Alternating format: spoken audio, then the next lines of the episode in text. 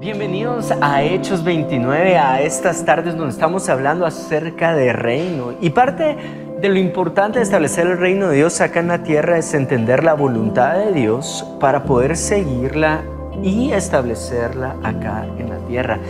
Eh, voy a ser muy honesto con cada uno de ustedes que está viendo esto. Tal vez es el foro que más me apasiona, el que más nervioso me tiene, el que sé que voy a repetir y repetir y repetir porque eh, Dios va a mandar bastante sabiduría a nuestros corazones y bastante su espíritu. Su espíritu es abogar en defensa de sus hijos y no nos vamos a desviar de ese espíritu, pero también el espíritu de Jesús que es la verdad y el diseño divino eh, de Dios para cada uno de nosotros. Y el día de hoy vamos a hablar en este foro de pensamientos progresistas.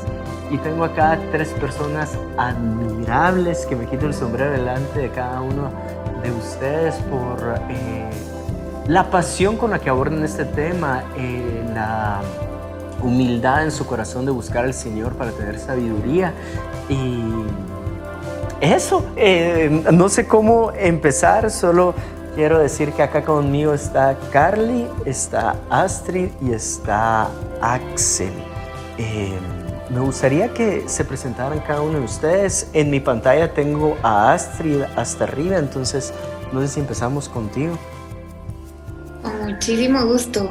Eh, primero, gracias por invitarme a, estar con ustedes. Es un privilegio hablarle a tantos jóvenes, a tantos corazones que están buscando de Dios y nosotros hoy venimos únicamente a, servir y a, cumplir un propósito eh, que creemos en nuestro corazón que ha sido puesto por Dios.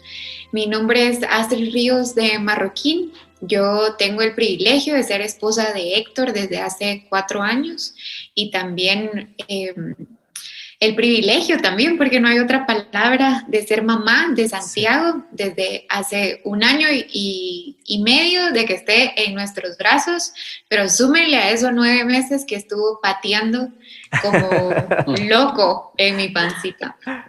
Eh, fui adoptada en la mejor familia que existe por el mejor papá que existe en el universo desde el 2002 y eso fue un antes y un después para mi vida realmente y hoy por amor, por obediencia y por gracia estoy tratando de defender, eh, yo creo que la causa que más eh, le apasiona al corazón de Dios, que es la verdad y el Evangelio.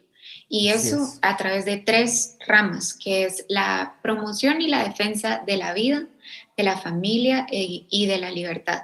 Estudié derecho pero eso solo me ha ayudado a comprender un poquito más el tema de, los derechos humanos, que es a lo que me he dedicado desde el 2017, que eh, fui directora ejecutiva de Asociación La Familia Importa, una organización que los tres que vamos a estar en este foro, Axel, Carly, les adelanto un poquito, y yo formamos parte y eh, ahora también soy vicepresidente de, de, AFI, de Asociación La Familia Importa, y también soy eh, fundadora, cofundadora y vicepresidente de una nueva asociación que nació en pandemia, es COVIDiana, y es la Asociación en Defensa de, para los Principios Cristianos. Entonces, eh, un gusto estar con ustedes y ojalá podamos aprender todos. Gracias, Astrid. El, el honor es todo nuestro, en serio. Eh, ¿Tenés un hijo de un año y medio entonces? Sí, están muy pegaditos a, sí, al tuyo. A, José que Juan. en redes sociales, por cierto, está precioso. sí, hoy, bueno, me voy a ir por otro lado, pero hoy tuvo su primera pelea con otra niña en un lugar de juegos, pero, pero no me voy a desviar por ahí. Eh, en serio, un gustazo, Astrid. Eh, Carly, te tengo de segundo aquí en, en mi estudio. Si, si quieres, puedes eh, presentarte. Bueno, muchas gracias. Eh, yo estoy casada desde hace 31 años con Osman. También me siento privilegiada porque Dios me dio esa oportunidad de, de conocer al hombre de mi vida, aunque eh, uno puede no escoger bien. gracias a Dios yo pues lo elegí bien, esa es la decisión de la vida, así que por eso es que despacio que hay prisa, no hace falta apresurarse ni quemar etapas. y tengo tres hijos eh, y por la gracia de Dios, yo no nací en, una, en un hogar en el que se practicara la fe. Y gracias a Dios que siempre sale el encuentro, siempre sale el encuentro, siempre sale el encuentro, hasta que finalmente un día pues me acerqué más a la luz, eh, a su...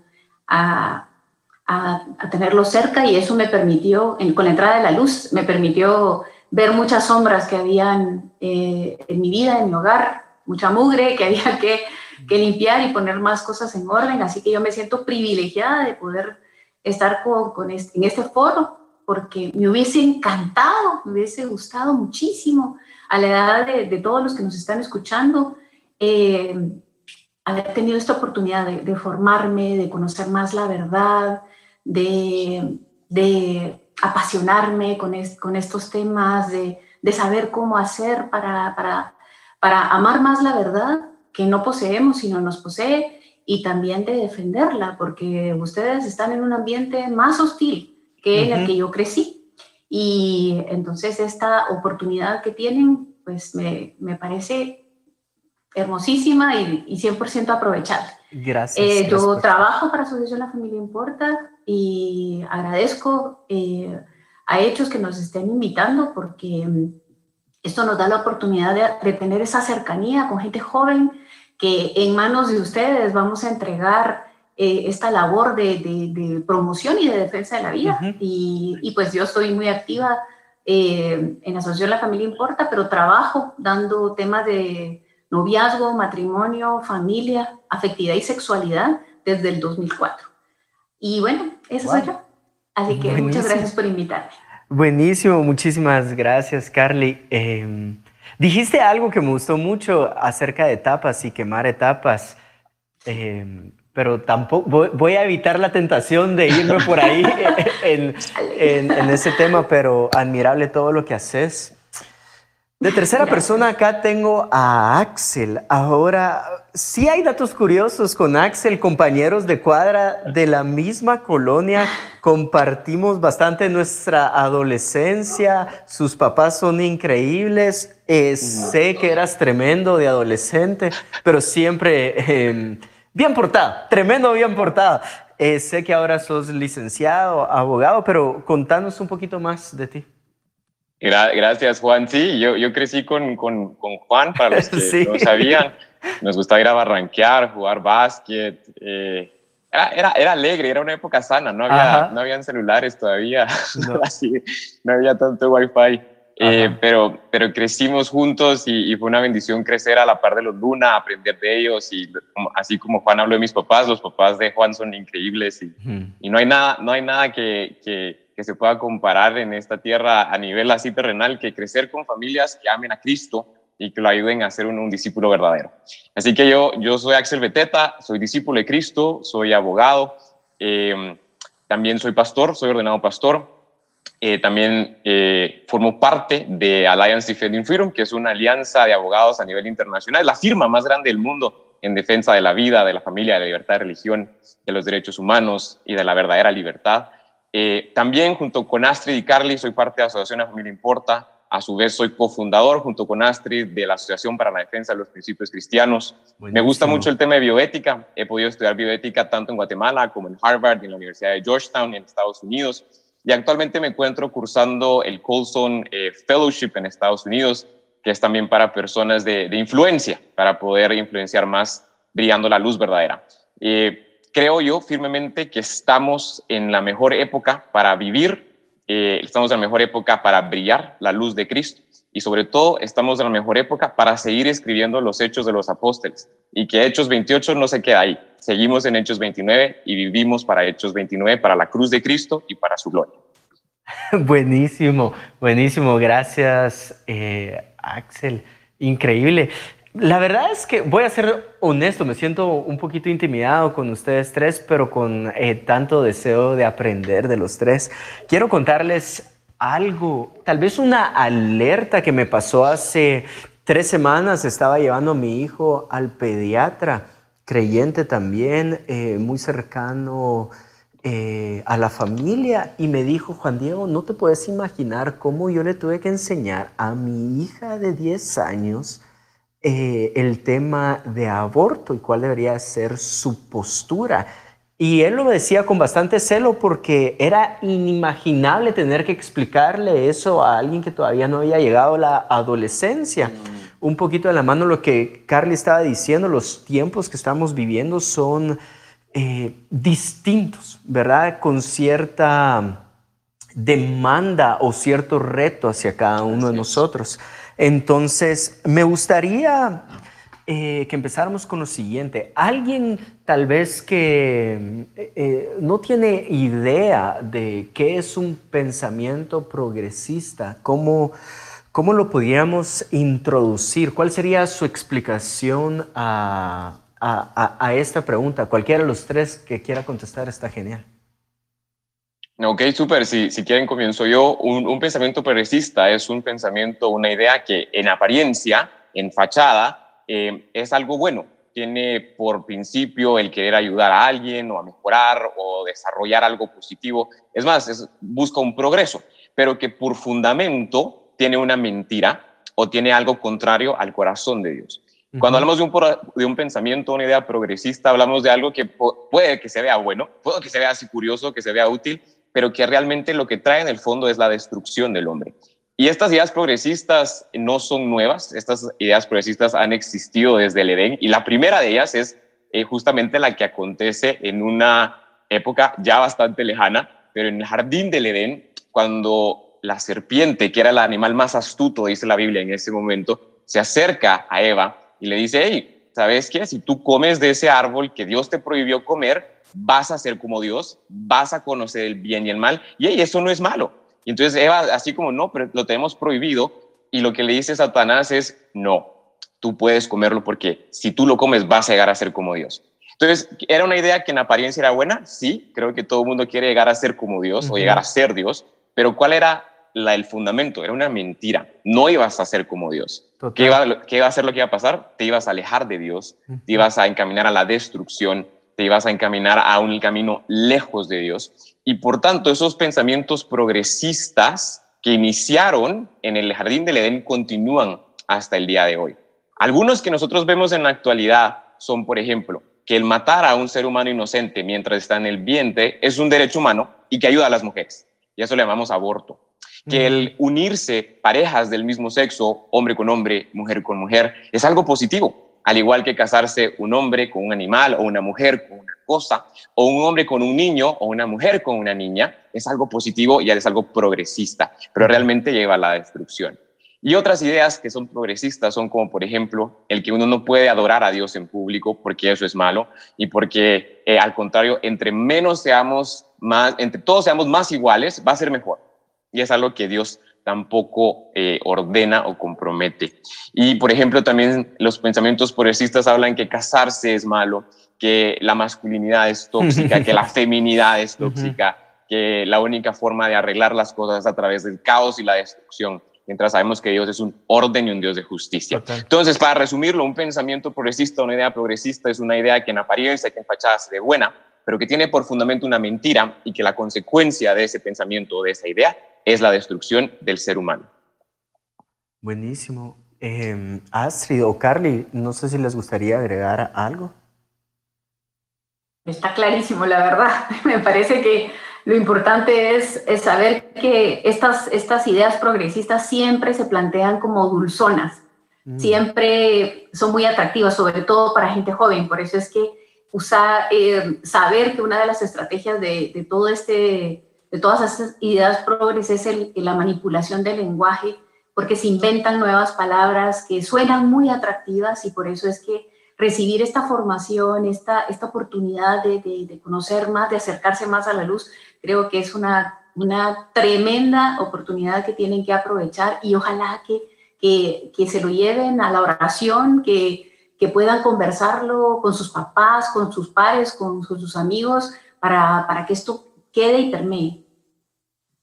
A mí solo me gustaría agregar que también es importante que actualmente nosotros tratemos de analizar el vocabulario, porque así como lo dice eh, Carly, cuando yo cambio el, vocabulario o modifico el vocabulario, también modifico las ideas. Entonces, por ejemplo, si yo digo que hay una agenda progresista y esta agenda progresista o el progreso significa eh, legalizar el aborto, aceptar la ideología de género o aceptar, por ejemplo, matrimonios eh, que mal llamados, ¿verdad? Pero así se le conoce normalmente como matrimonios entre personas del mismo sexo, e, etcétera. Si eso es el progreso, nosotros tenemos que ser críticos con, el, con la cultura y con nuestro presente y poder decir, ¿será que eso me va a llevar al progreso? ¿O será que eso es una involución? Del verdadero progreso que nosotros hemos alcanzado como sociedad.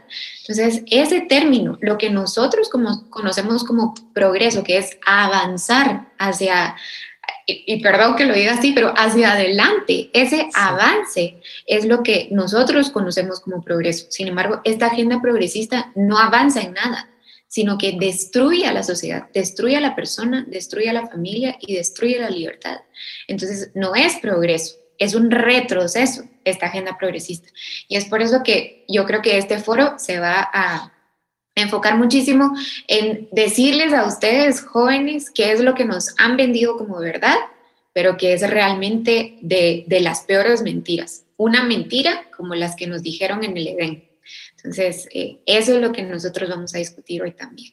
Total. Juan Diego, que solo quisiera agregar una cosita, es que eh, cuando ponen estos nombres dulzones, atractivos, eh, superpositivos, eh, siempre el que está en contra se convierte en anticuado, o sea, entonces el cristiano mm. es anticuado, el mm. cristiano es arcaico, el cristiano es del tiempo de los dinosaurios, entonces siempre nos ponen esas etiquetas porque estamos eh, a favor de lo mejor, a favor de lo ideal, que lo ideal no es algo que no se puede realizar, sino es lo mejor. Entonces, siempre pensar que por eso es que hay un ataque sistemático a el cristianismo, porque como salimos a la defensa de, de, todo lo que son valores, que por eso es que estuvo también explicado por, por, Axel, ¿verdad? Porque cuando salimos a esa defensa, entonces automáticamente nos merecemos que nos pongan todo eso contrario al progreso. Entonces nos pintan a mm. nosotros como contrarios al progreso. no quieren que se avance, eh, son anticuados, son... Eh, del, tiempo de, de, Tatalapo, ¿verdad? Entonces sí es importante hacer hincapié y que nos convertimos en enemigos. Sí, total. Em, acá es donde ya me empiezo a llenar de celo y la sangre se empieza a poner un poco efervescente y es, em, el apóstol Juan sí le decía a la gente, eh, quiero que ustedes tengan la capacidad de probar los espíritus y saber cuál es el espíritu detrás. Y es lo que un poquito hablaba Axel, de fachada es algo muy bueno, o lo que tú decías, Carly, parece muy dulce, pero detrás lo que hay es un espíritu en contra de Cristo. Y el apóstol Juan lo que ponía como ejemplo eran los falsos profetas. Ahora sí quiero tomar como dos minutos para esto, y es los profetas en el Antiguo Testamento y el, cumplimiento de los profetas que fue Jesús tiene que ver con justicia. ¿Sí? Entonces los profetas siempre se llenaban de celo por el término de justicia, que es justo para la sociedad. Y cuando el apóstol Juan está hablando de falsos profetas y probar los espíritus, yo sí creo que aprovechan estas agendas a buscar eh, algo dulce como justicia, como vamos a ser justos para ciertas personas, pero el espíritu que hay detrás es un espíritu en contra de Cristo, porque divide o quiebra la sociedad, el amor entre el prójimo, el amor eh, real de Dios. Me llamó la atención algo que dijiste, Astrid, y es eh, aprendamos y seamos muy sabios en qué términos están utilizando. Me recuerdo que hace como unos cuatro o cinco años estaba haciendo como un formulario y en vez de sexo puse género.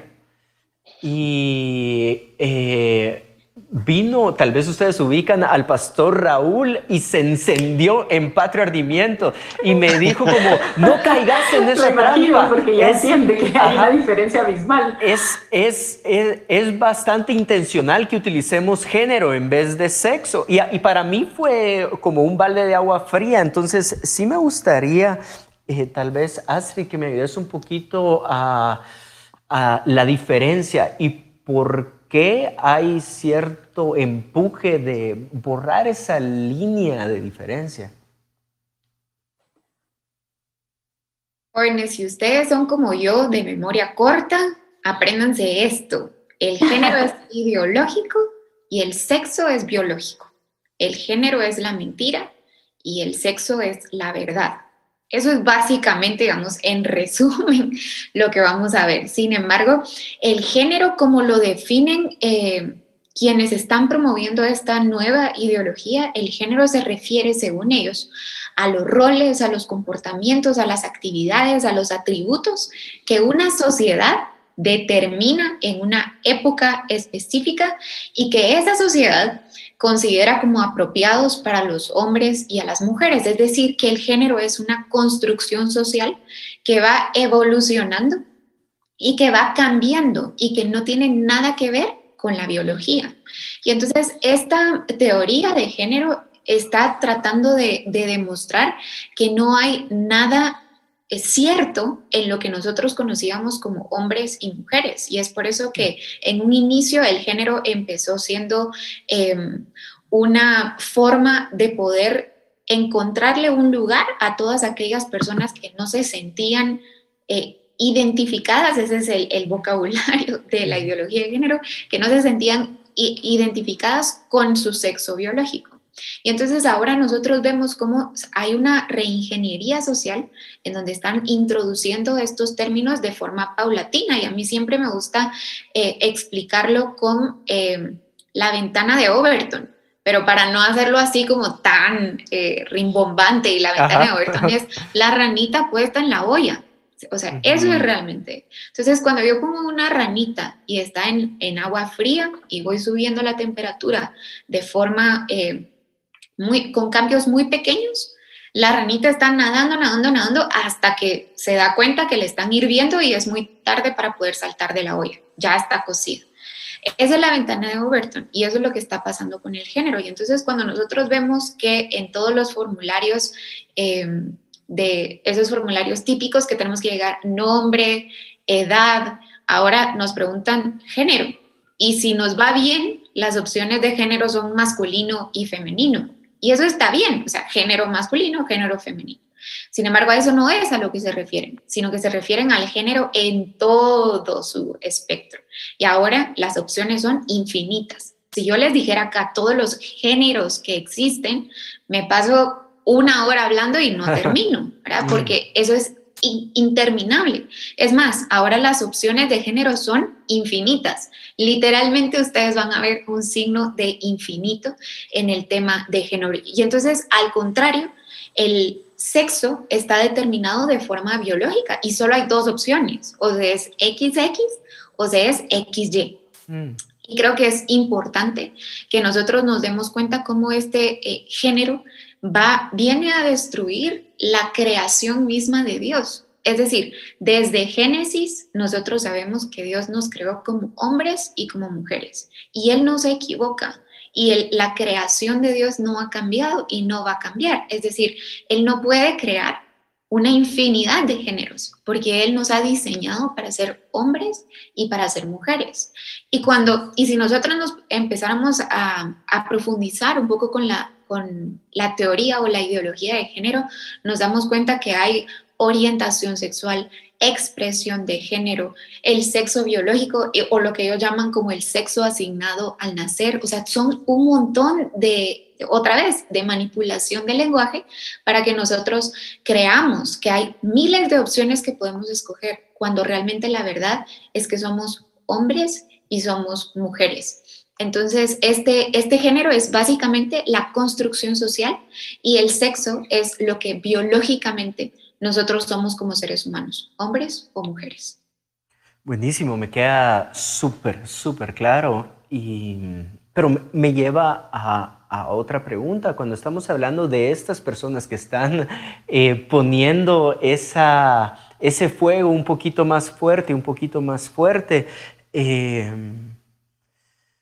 ¿Quiénes son los que están detrás de esto? O, no sé si ya me saldría de, las preguntas correctas, pero si hay una ideología, me imagino que hay alguien que dice, eh, yo soy el ideólogo o quien promueve esto. Entonces, tal vez un poquito más clara la pregunta eh, para Carly es, ¿qué es la ideología de género y quiénes son los ideólogos? Gracias, Juan Diego. Eh, me, escuchando a, Astrid pensaba en Génesis, Génesis 1.27, hombre y mujer los creó. Por eso es que desde, desde, nos, desde la Biblia eh, ya nos convertimos en contrarios a la ideología, porque nosotros afirmamos una realidad biológica, como lo expresó Astrid. No es, lo nuestro es biológico, en cambio, eh, la teoría de género, así les gusta a ellos llamar teoría de género, nosotros sabemos que más que una teoría es una ideología, eh, no reconoce que hay algo esencialmente hombre, eh, una persona es esencialmente hombre o esencialmente mujer, por lo que mencionaba Astrid. Yo en el momento mismo de la concepción, cuando fui concebida en, ese, la, en la trompa de falopio de mi mamá, todos, todos los huevitos femeninos que estaban en el ovario de mi mamá, todos los óvulos eran X, todos, todos. Y todos los, eh, de los espermatozoides habían unos X y otros eran Y. Si entra un X con un X y se unen, esos dos tejidos humanos se convierten en un nuevo ser humano. Y si es XX es una mujer. Y si es XY es un hombre.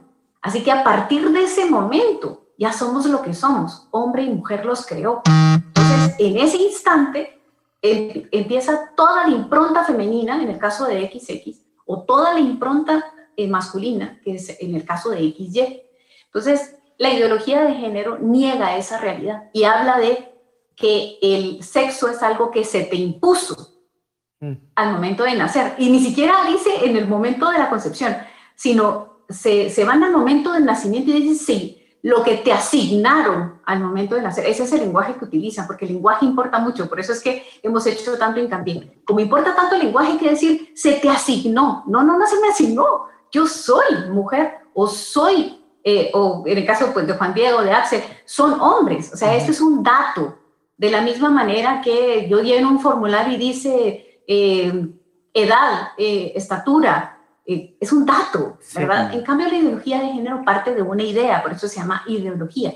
¿Y qué es lo que intenta? Es construir o explicar una realidad. Es como que si se pusieran unos anteojos para ver toda, toda una realidad. Entonces, no sé si ustedes han visto algunos eh, lentes que venden para, no sé, para fiestas o para ese tipo de cosas que tienen que tienen como persianas, que son de colores, etc. Entonces, cuando uno se los pone, mira todo de una manera. Bueno, la ideología es eso, parte de una idea para explicar la, una realidad y la ideología de género empezó siendo un movimiento eh, supuestamente a favor de la mujer, luego se convirtió en feminista y, y bueno, quizá más adelante me das chance de que explique un poquito más el tema de la, del feminismo y desde hace muchas décadas hace un esfuerzo común con el lobby LGBT que no es mi amigo, mi familiar, mi vecino, que tiene atracción hacia el mismo sexo. El lobby LGBT es un movimiento político, social, cultural, que tiene una agenda, o sea, tiene unos objetivos, ¿verdad? Se unieron a ellos y también al lobby laicista, que, que es, un, es, una, es una doctrina social, política, cultural, que va en contra de eh, la religión. Entonces, esto pretende modificar el orden natural. O sea, como explicaba eh, tanto Axel como Astrid, ¿qué es lo que quiere? Es desnaturalizar a la mm. persona. Decirle que tú no eres esencialmente algo, sino eres lo que te, cómo te autodefines, cómo te comprendes o cómo te identificas, no es lo que eres. Entonces uno, por eso es que te digo, en, en, España el fármaco de venta número uno es el ansiolítico, mm. porque están tan confundidos que eso les genera depresiones, ansiedad, una, no ya no son hijos de Dios, ya no, ya no creen en la religión, ya no creen en Cristo, porque les han, los han bombardeado con todo esto de que, de que eso es malo, como explicaba Axel, y entonces ya no son eso, tampoco ya no son lo que yo, o sea, que no soy mujer o no soy hombre, no, es que es lo que tú te sientes, como tú te identificas, ¿verdad? Entonces, esto pretende modificar el orden natural, como te decía, y también atacar el matrimonio, la familia y la libertad, sobre todo la libertad religiosa, por eh, un tema arbitrario de, de, autopercepción, de autocomprensión, ¿verdad? Y esto tiene muchas consecuencias negativas en y para la familia que, que, no lo logramos percibir al principio. Por eso mismo que explicaba hace un momento Astrid, porque es una rana metida en la olla y mm. se va calentando y se va calentando y se va calentando me gusta mucho usar una explicación que da un politólogo que hace poco tuvimos nosotros en AFI, que se llama Agustín Laje, y él define la ideología de género como una concepción anticientífica, porque el, el, el tema de la ideología de género es que nos acusa a nosotros que somos anticientíficos solamente porque creemos en Dios. Entonces, dicen, mm. eh, cree en Dios, por tanto, es anticientífico. Como que si estuviera peleada la fe con la, la ciencia. O sea, claro que no, ¿verdad? Uno puede ser perfectamente creyente y perfectamente científico. Total. Pero tratan de desvincularnos de la ciencia y es una concepción anticientífica de la realidad natural, de la realidad sexual de la persona. Y lo que trata es de apartar del origen natural y propiciar una destrucción de la persona, del matrimonio, de la familia, de la misma sociedad, porque si se destruye la, el matrimonio y la familia, se destruye la sociedad.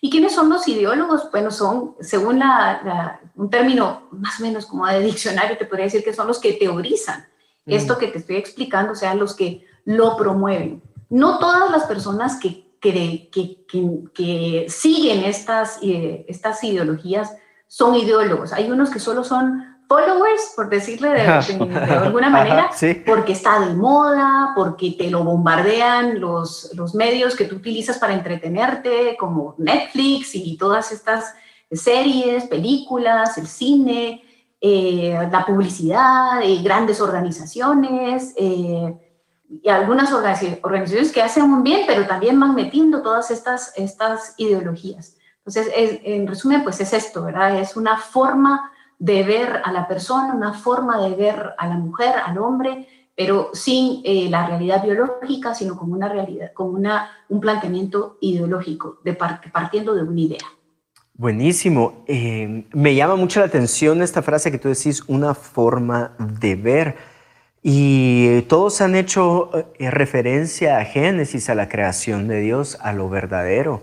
Y a mí me gustaría agregar esto. Hay un judío eh, un teólogo judío que se llama Maimónides y él explica que la tentación de la serpiente hacia Adán era, todo era verdadero, todo era real. Es decir, si Adán miraba la naturaleza y miraba una águila comiéndose a un hámster, solo era, ¿verdad? Era real.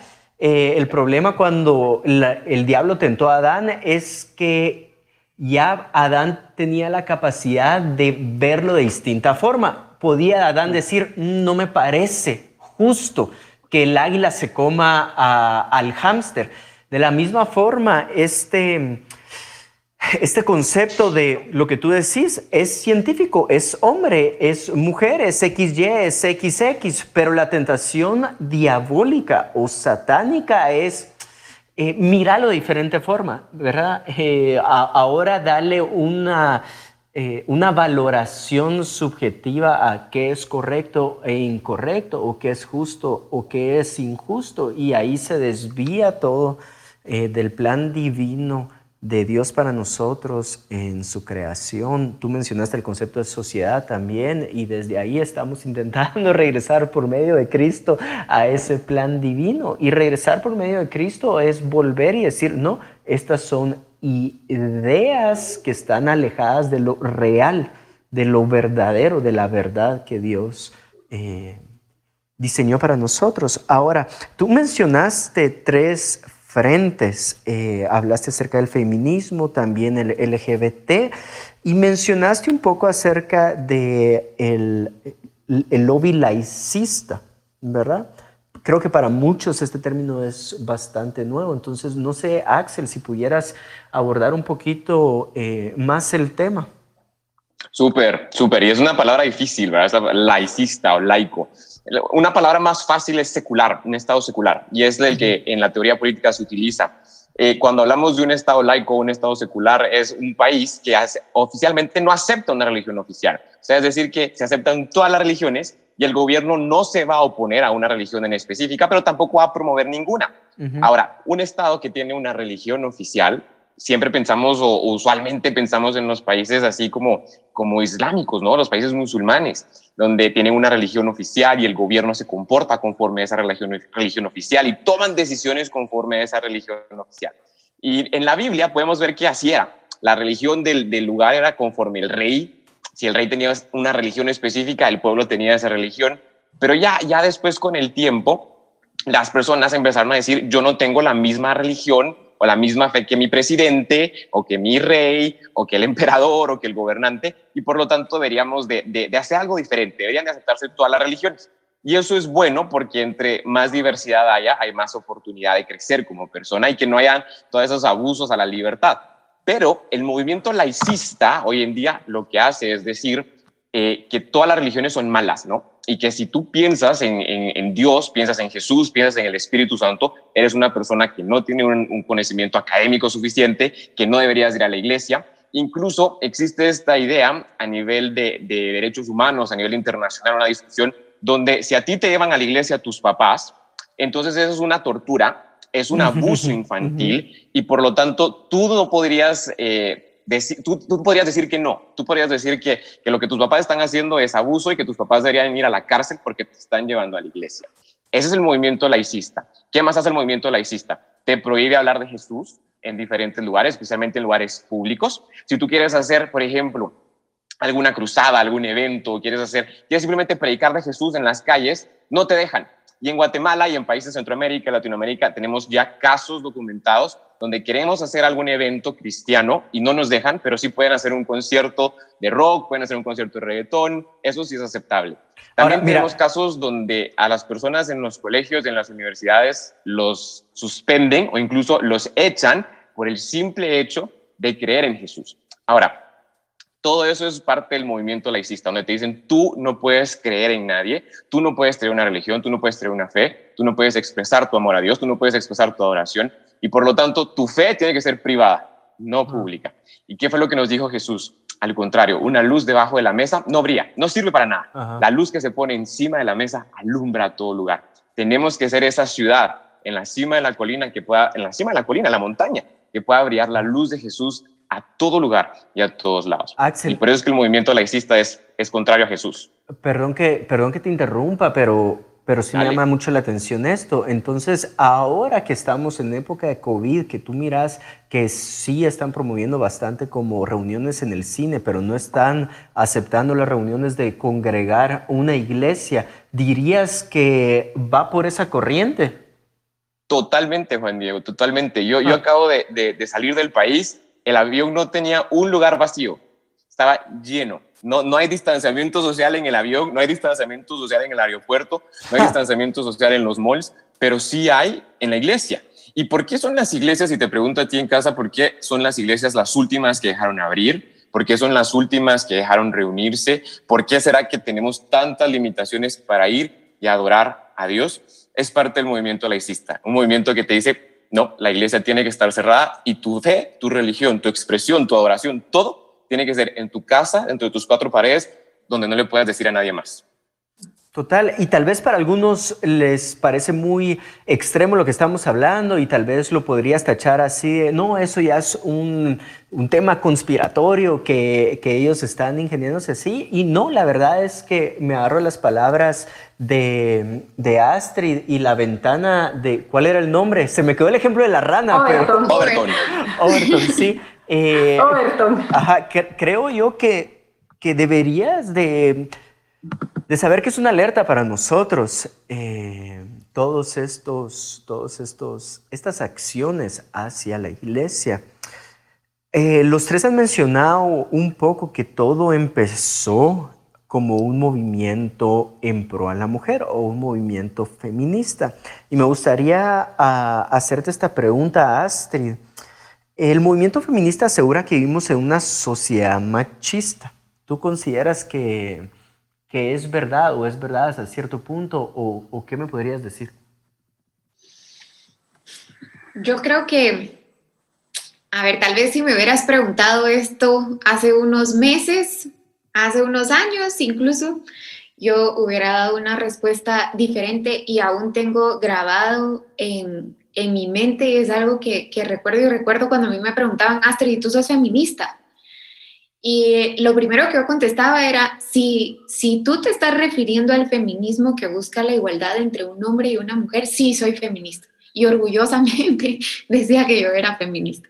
Sin embargo, cuando empecé a estudiar qué era realmente el feminismo, o sea, cuáles son las propuestas del feminismo, quiénes son las que crearon el feminismo, quiénes son sus fundadoras, qué es lo que están buscando, qué es lo que realmente eh, diseñaron ellas como, como el feminismo, yo te diría que, que nadie, nadie, primero, ningún cristiano, hombre o mujer, puede ser feminista. Mm. De verdad que, que es como decirte eh, que, que que vivir como una feminista o siguiendo las corrientes feministas es vivir de la manera que Cristo quiere que nosotros vivamos. Eso es falso, no se puede hacer. Es como mezclar agua y aceite. Por eso te digo que si me hubieras preguntado hace unos meses, hace unos años, yo te digo, sí, yo soy feminista. Pero realmente no se puede. Y creo que una vez más nos vamos a, a, lo mismo que hemos estado hablando eh, durante estos minutos. Nos van presentando una mentira de tal forma que yo me la creo. Y es mm. más, aprovechan las desigualdades, aprovechan los abusos, aprovechan, em, digamos, situaciones que son reales, como es, eh, como lo es que hay una como una tendencia a que el hombre domine a la mujer, pero nosotros lo vemos, digamos, en sociedades yo te puedo decir, donde la mujer realmente no puede disfrutar de los derechos que nosotros eh, decimos de, una libertad de derechos, ahí no está el feminismo. Es básico. O sea, las feministas no, no las ves por ningún lado donde realmente están violando los derechos de, una mujer. Derechos de, igualdad, derechos de, de salud reales, derechos de educación, de seguridad. Ahí no están las feministas. Las feministas están destruyendo monumentos, destruyendo iglesias, destruyendo familias, destruyendo mujeres, destruyendo todo lo que encuentran a su paso. Porque la agenda feminista no busca el beneficio de la mujer, sino busca la destrucción de la mujer. Y cuando nosotros nos vamos a estudiar lo que realmente es el feminismo, nos damos cuenta de este monstruo que está eh, empaquetado, por así decirlo, en uno de los mejores empaques de regalo que, que yo he descubierto. Y hay mujeres cristianas, mujeres que de verdad eh, conocen la palabra y conocen de Dios, que estamos siendo engañadas por el feminismo, tanto hombres como mujeres.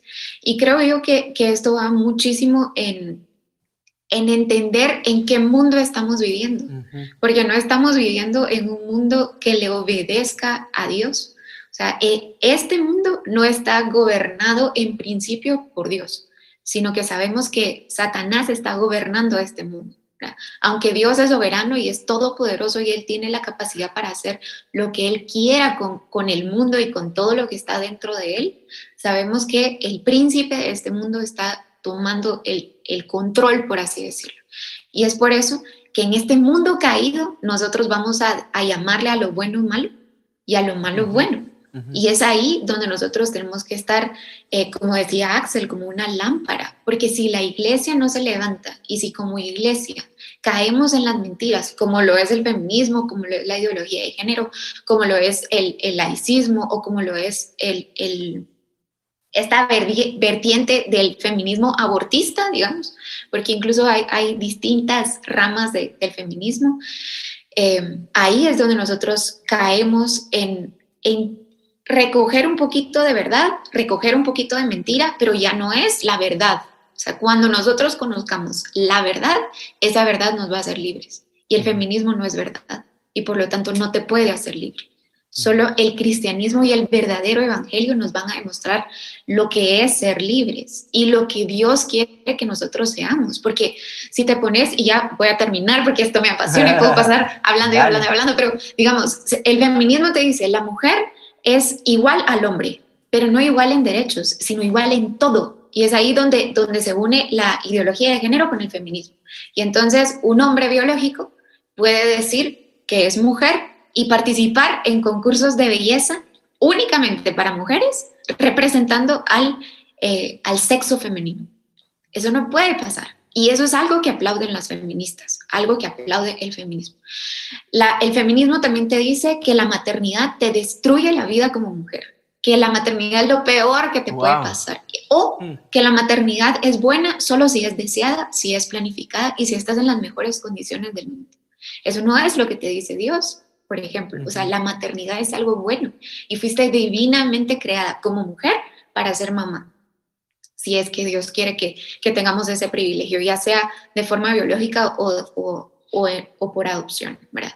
Y también el feminismo te dice que el hombre es tu enemigo mortal y que jamás podemos ser nosotras eh, ni siquiera amigas, socias con el hombre, no se puede. Entonces eso destruye la familia, destruye la autoridad y destruye el, la creación divina que Dios ha hecho. Todos los atributos que Dios nos da como mujeres y que están en la Biblia y que están impresos en nuestra naturaleza, el feminismo lo quiere destruir.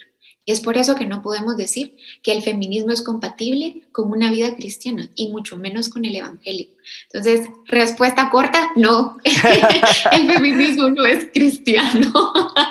Después de mi corta explicación. Amo que te apasione bastante el tema porque contagias esa, esa pasión.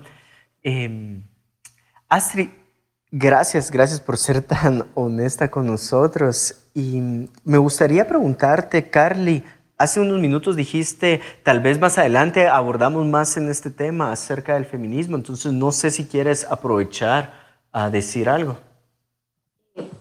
Bueno, yo te diría que, que hay, una, hay una intencionalidad, hay un esfuerzo global y en Guatemala específicamente de hacer creer a los jóvenes que si, que si estás a favor de la mujer, eres feminista. Por eso es que me gustó mucho la explicación de Astrid que dijo, antes de formarme, antes de informarme y profundizar en estos temas, yo también creía que era feminista. Y como empezó aparentemente con, un tema de, de, defensa de la mujer, y digo aparentemente porque el feminismo de la primera ola empezó en el siglo XVIII, y en 1903 te podría decir el primer ataque contra los cristianos fue que quemaron una iglesia, las feministas.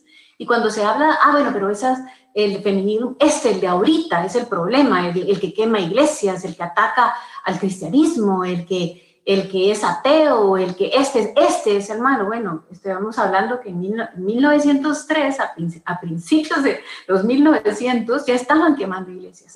Y el feminismo radical, el origen etimológico de la palabra radical es de raíz. Entonces, cuanto más radical se es, más se parece a la raíz. Entonces, aunque sí empezó procurando el voto, y yo agradezco que puedo votar hoy día, eso eh, nosotros tenemos que estar muy claros que el cristiano es pro mujer. O sea, Cristo fue el primerísimo defensor de la mujer. Por eso es que le dijo a la mujer, vete y no peques más. O sea, no le dijo, vete y sigue haciendo lo que te da la gana. Te dijo, le dijo, vete y no peques más. Entonces, solo quisiera decir esto porque si, cualquier cosa que tú, si tú buscas, si tú googleas, porque ahora los jóvenes eso es lo que normalmente hacen, siempre van a encontrar que el feminismo no es ser pro mujer, sino es una doctrina, una doctrina social, cultural, política, pero siempre se va a plantear como a favor de la mujer, a favor de la igualdad. La mujer es igual al hombre ante los ojos de Dios, igual en derechos humanos, igual en dignidad humana y, y diferente en todo lo demás gracias a Dios. Así que, pues solamente eso quisiera agregar con relación a lo del feminismo, ¿verdad? Que no debemos confundir ser pro mujer con ser feminista. Yo soy femenina, no soy feminista. Soy pro mujer, pro ciencia, pro vida, pro religión y no soy feminista. Buenísimo, buenísimo. de hecho, esa aclaración la que te iba a preguntar es ser pro mujer no es lo mismo que ser feminista. Incluso la iglesia creo yo que debería ser eh, el primero en ser pro mujer. De hecho, la iglesia es, la mujer de Cristo, la esposa de Cristo. Jesús, una vez resucitado, a quien se le apareció primero fue a una mujer y la primera que predicó de Jesús resucitado fue una mujer. Entonces, eh, increíble cómo lo pusiste.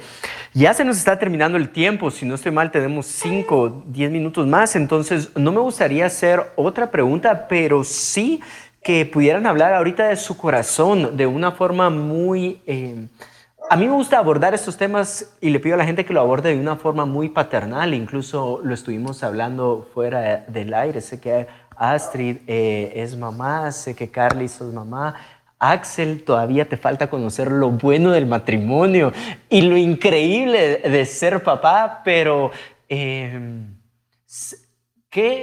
con, qué les gustaría terminar? ¿Qué mensaje de su corazón les gustaría dejarnos a todos nosotros? Eh, si querés, empezamos ahora de abajo para arriba. Empezamos por Axel. Gracias, Juan. Yo creo que, que estas preguntas que, que, hiciste y que estuvimos conversando son preguntas difíciles y mientras más las abordemos, quizás vamos a, a ser más rechazados. Pero ojo, chavos, Jesús nos dijo que eh, en el mundo vamos a tener aflicción, pero que Él ya venció al mundo. Y Jesús nos dio un modelo a seguir para todas estas batallas. Y lo voy a resumir rapidito en tres, en tres pasos. Oración, formación y acción. Oración, formación y acción. Si ustedes quieren ganar esta batalla cultural contra las ideas progresistas, tenemos que orar, formarnos y actuar. Oración, Jesús siempre oraba antes de hacer todo. Incluso dice la Biblia que oraba por noches enteras y pasaba en comunión con su papá eh, antes de elegir sus doce discípulos, antes de poder hacer ciertas cosas que él hacía. Antes de ir a la cruz, él oró. Y por lo tanto, si nosotros queremos ir y ganar esta batalla, tenemos que orar. Si doblamos nuestras rodillas, inclinamos nuestro rostro, Dios va a escuchar y va a sanar nuestra tierra. La segunda cosa es formación. Cristo se educó, Jesús se educó a él mismo, a tal punto que él conocía tan bien las escrituras que él no necesitaba que alguien más le dijera dónde estaba él en la Biblia. Él mismo mm. se encontró. Iba a la sinagoga, abría el rollo, lo encontraba. Hey, ¿cuánto sabemos nosotros de la Biblia? ¿Cuánto sabemos nosotros de ciencia? ¿Cuánto sabemos nosotros de la verdad? Y la tercera cosa que tenemos que hacer es actuar. Jesús salió y actuó. Jesús nos dijo que nosotros somos sal y luz. Y la sal y luz tienen que actuar. Y por lo tanto, necesitamos que chavos y chavas como ustedes, que están aquí conectados, el día de mañana, el día de hoy, más tarde, a, la hora que sea, puedan salir y mostrar el amor de Jesús, brillar su luz y darle sabor a este mundo. Así que recuerden, el modelo de Jesús es oración, formación y acción. Que Dios los bendiga. Bien dicho, bien dicho, gracias Axel. Eh, continuamos contigo, Carly. Bueno, yo eh, quiero lo primero decir gracias. Gracias por esta oportunidad. Segundo, que siéntanse ustedes agradecidos. La, gratitud es una virtud muy importante y eh, esto debe ser motivo de una acción de gracias. Eh, la ideología de género está permeando todo, todo, sobre todo los medios de entretenimiento. Entonces, la libertad no es hacer cualquier cosa. La libertad es elegir entre las diferentes opciones del bien. Y la ideología de género quiere hacerles pensar a ustedes que las ideas, que parten de nuestros valores son contrarias al progreso, son contrarias a lo de moda, son contrarias al amor. Y lo nuestro es el amor, el cristiano, y lo dijo Jesucristo, en eso reconocerán que sois mis discípulos, en el amor. Y nosotros somos siempre, siempre portadores de una novena nueva del Evangelio, que significa siempre, siempre una propuesta de amor. Y por eso es que nosotros no odiamos a nadie. Siempre van a decir, cuando nosotros nos pongamos a todas estas ideas progres que son discursos de odio, no se lo crean, porque nosotros amamos a la persona por lo que es, por su naturaleza. Una persona con atracción hacia el mismo sexo o una persona homosexual, es decir, que ya tiene una práctica homosexual, no nació así, se hizo así. Y por eso es que Axel hace muy bien haciendo un llamado a que se formen profundamente en este tema. También en el tema antivida, que es otro de los lobbies que, eh, que trabajan en la ideología de género. Y Éxodo 20:13 dice, no matarás. Mm. Entonces está clarísimo que la persona, que no hay ningún ser humano de segunda clase ni dentro ni fuera del vientre materno. No hay ningún ser humano de segunda clase. Entonces, no se crean que cuando nosotros estamos promoviendo la protección del más indefenso de los inocentes dentro del vientre materno, estamos odiando o estamos en contra de, lo, de un falso derecho, porque eso no es un derecho humano. El derecho humano es a vivir, no hay un derecho humano a matar. Lo que una mujer necesita, una madre necesita, cuando está con un embarazo en dificultad, es que le ayudemos a terminar con la dificultad, no a terminar con la vida de su hijo. Y finalmente, quiero decirles, y con esto pues eh, cierro, es que nosotros, como se los dije hace un, momentito, no somos dueños de la verdad, la verdad nos posee, por eso es que hay que conocerla, ¿verdad? Y por eso es que la oración es tan importante, la, la oración y la acción. Den un paso al frente, deben ser valientes, porque el mal es astuto, muy astuto, y como dijo Astrid, ¿verdad? Están, está confundiendo las cabezas, las mentes, y quiere confundirlos a ustedes que nos están escuchando. Entonces, lo que tenemos que elegir es la forma, porque siempre tiene que prevalecer la caridad, pero sí tenemos que defender la verdad, porque si nosotros no defendemos la verdad, no estamos defendiendo a Cristo, que dijo, yo soy el camino, la verdad y la vida. Entonces tenemos que conocerlo, porque conociéndolo lo vamos a tratar más, lo vamos a tratar sobre todo en la oración, y además lo vamos a imitar. Y la esencia del cristianismo es la imitación de Cristo. Así es. Gracias. Amén. Gracias, gracias a ti, Carly. Eh, Astrid. Eh, pues miren, la verdad es que aquí esto es un momento de decisión. Yo me recuerdo cuando yo tuve la, la oportunidad de ir a Hechos de forma presencial. y, y fue súper chilero, la verdad, y yo creo que eh, Dios nos da la oportunidad de utilizar la tecnología para seguir expandiendo su reino y seguir expandiendo la verdad. Y ahí me quisiera concentrar. Ustedes ven a Axel y ustedes ven a Carly, que son muy humildes, pero ellos son unos influencers pro vida, pro familia, así, marca Acme. Eso es número uno. Utilicen sus redes sociales. Si son como yo, no van a ser influencers como Carly y Axel, pero más, de, más a alguien van a poder llevarles la verdad. Sí. Sin embargo, las redes sociales no lo son todo ustedes pueden utilizar cualquier oportunidad que tengan para poder presentar la verdad. Pero para poder presentar la verdad tienen que conocerla. Yo de verdad les pido que lean su Biblia. No, se pueden formar con todos los libros que hayan eh, escritos en, en el mundo. Se pueden formar leyendo todos los libros que hay en la librería de Casa de Dios. Y aún así no van a encontrar la sabiduría que está ya puesta en la Biblia. Lean su Biblia, porque esa es palabra viva y es tan viva que en un mundo lleno de muerte como el que estamos viviendo ahorita, nos presenta una luz. Y es esa luz la que nosotros necesitamos. Además, si ustedes son capaces de conocer esa verdad que está en la Biblia, van a conocer lo, lo único que necesitan y que es a Dios y donde van a encontrar la fuente para encontrar la valentía para poder oponerse a todas las mentiras. La valentía también para poder soportar todos los ataques que van a recibir por esa verdad que ustedes están defendiendo, pero sobre todo van a conocer quién es y para qué ustedes están puestos hoy en esta cultura, en este mundo que nosotros estamos viviendo y con estos retos que estamos enfrentando.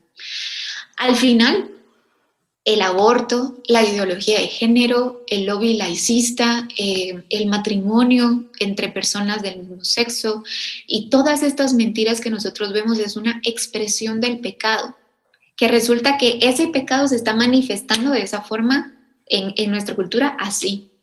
Y cuando, yo no me imagino cómo se va a, manifestar esta mentira en la generación de, de mi hijo o de mis hijos, si es que Dios nos sigue bendiciendo con más hijos pero sí sé que puedo cambiar generaciones si yo me atrevo, primero, a conocer a quién es la verdad y segundo, a pararme al frente en la brecha a defender esa verdad. Y no sé si a ustedes les pasará lo mismo, pero cuando yo, eh, ahorita que ya viene Navidad y que nos estamos acercando a esta fecha tan bonita, yo siempre digo, ¿y si yo hubiera estado en la cruz? O sea, si yo hubiera estado en ese momento cuando, cuando Jesús estaba cargando su cruz, ¿Será que yo lo hubiera negado como Pedro? ¿Será que yo le hubiera ayudado a cargar su cruz? ¿Será que yo hubiera estado postrada a, los pies de esa cruz llorando su muerte y viéndolo sufrir? ¿O yo estaría escondida? Y siempre me pregunto, si yo hubiera estado en el Edén, ¿será que yo hubiera comido el fruto o no hubiera comido el fruto? No sé si son preguntas existenciales, pero sí sé que ustedes tienen hoy la la capacidad de poder tomar una decisión. Y esa decisión es, ¿van a seguir la verdad o se van a esconder a través de la mentira? Porque su corazón siempre va a perseguir la mentira. El corazón es engañoso y el corazón quiere lo cómodo y lo cómodo es la mentira. Lo difícil es cargar nuestra cruz y seguir a Cristo. Sin embargo, no hay mayor recompensa que esa. No la van a encontrar, de verdad. Pueden encontrar todos los placeres de este mundo y aún así no encontrar la satisfacción que es estar conectados con Dios y trabajar para Dios. Así que hoy sean valientes. Y todo este foro que hablamos no se va a comparar con la sabiduría que van a encontrar en la Biblia. Leanla. Buenísimo, gracias. Muchísimas gracias a cada uno de los tres. De verdad, admirable lo que están haciendo, admirable la sabiduría que tienen. Y me gustaría terminar con lo siguiente para los que están viendo antes de presentar a la siguiente predicadora. Y Chris Hodges lo dice de esta forma. El libro de Daniel no solo es un libro profético de lo que sucedió, es un libro profético de lo que vamos a vivir. Y la cultura de Babilonia demandó que Daniel, en inglés se escucha más bonito, pero dice stand firm and love well. Eh, es esa valentía que Astrid está hablando de pararte firme en tus, tus creencias, en las verdades bíblicas, en quién es Dios, pero también amar amar como Cristo amó y ahí es donde se encuentra este, déjame decirlo, esta forma de Cristo donde eh, estaba parado, firme, valiente y amó, amó. Y el ejemplo más lindo fue la cruz. Entonces, eh, quería dejarte eso